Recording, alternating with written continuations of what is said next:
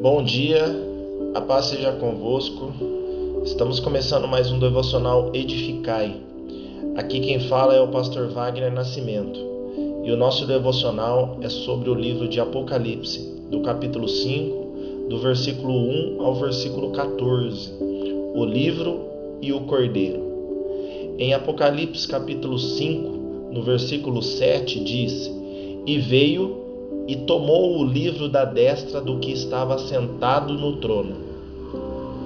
Amados, o livro de Apocalipse, sem dúvidas, trata-se das coisas espirituais e celestiais que sucederão em breve. Neste livro é revelado a João o que há de vir acerca de Jesus, ou seja, é Jesus falando de Jesus.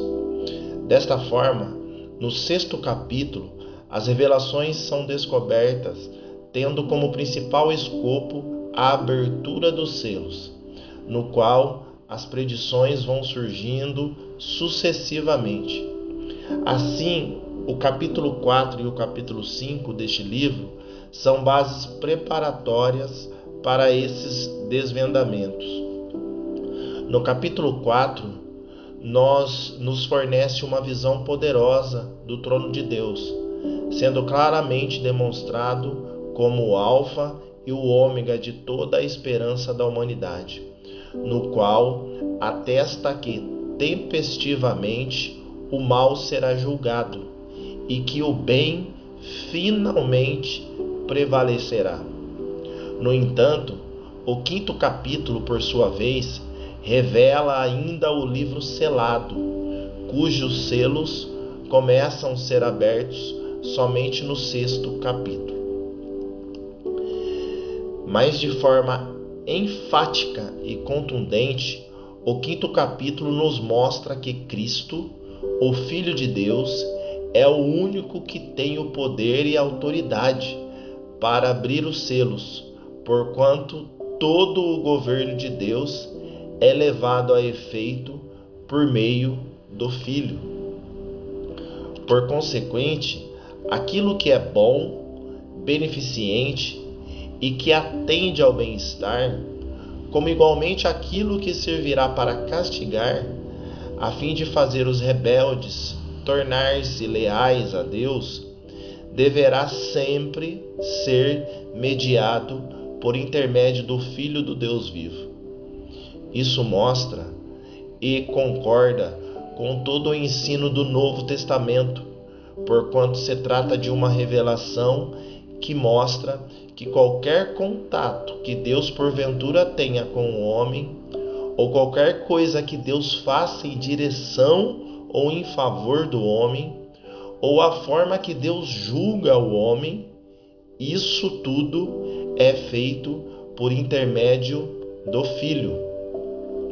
Neste interim, João, nosso amado irmão, nos revela que há um livro com sete selos, com caráter secreto e privado, no qual toda a criação sequer poderia olhar para o livro, por causa da sua incapacidade de reconhecer o sagrado e a sua ausência de dignidade, ao ponto de trazer tristeza e muito choro ao coração do discípulo amado, conforme explícito no versículo 4. No entanto, como bem sabemos, Jesus não consegue ver um discípulo seu em lágrimas. Em alto e bom som, tão logo um ancião traz as boas novas, dizendo: Eis que o leão da tribo de Judá, a raiz de Davi, que venceu para abrir o livro e desatar os seus sete selos. Amados, aprendemos nós com João, que nos ensina que devemos sempre em lágrimas lamentar diante de Deus, para que os nossos olhos possam ver o sobrenatural do eterno.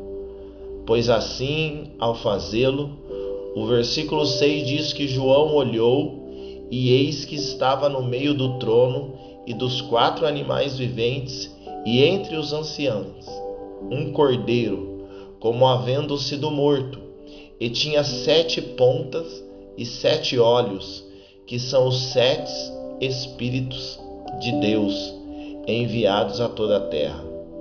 Sim, é Ele, Cristo Jesus, o poderoso, aquele que a morte venceu. O seu sepulcro está vazio. É verdade, eu vi. E posso te afirmar que ele não está lá, pois a morte jamais poderia detê-lo. Por isso, tenha fé e convicção, pois não há Deus maior e nem poderoso como nosso Deus, Jesus Cristo. Nota-se que o seu poder é tão excelso que, mesmo ninguém tendo visto a Deus e nem chegado diante de seu trono, entretanto, conforme descrito no versículo 7, afirma que Jesus tomou o livro das mãos de Deus e os céus prostraram-se diante dele, pois a ele foi dado todo o poder no céu e na terra. Por fim, amados, certamente são bem-aventurados aqueles que guardam os seus mandamentos, para que tenham direito à árvore da vida e possam entrar na cidade pelas portas. Bem-aventurado aqueles que guardam estas palavras, pois quem tem ouvidos, ouça o que o Espírito diz às igrejas. Deus os abençoe e Deus seja louvado.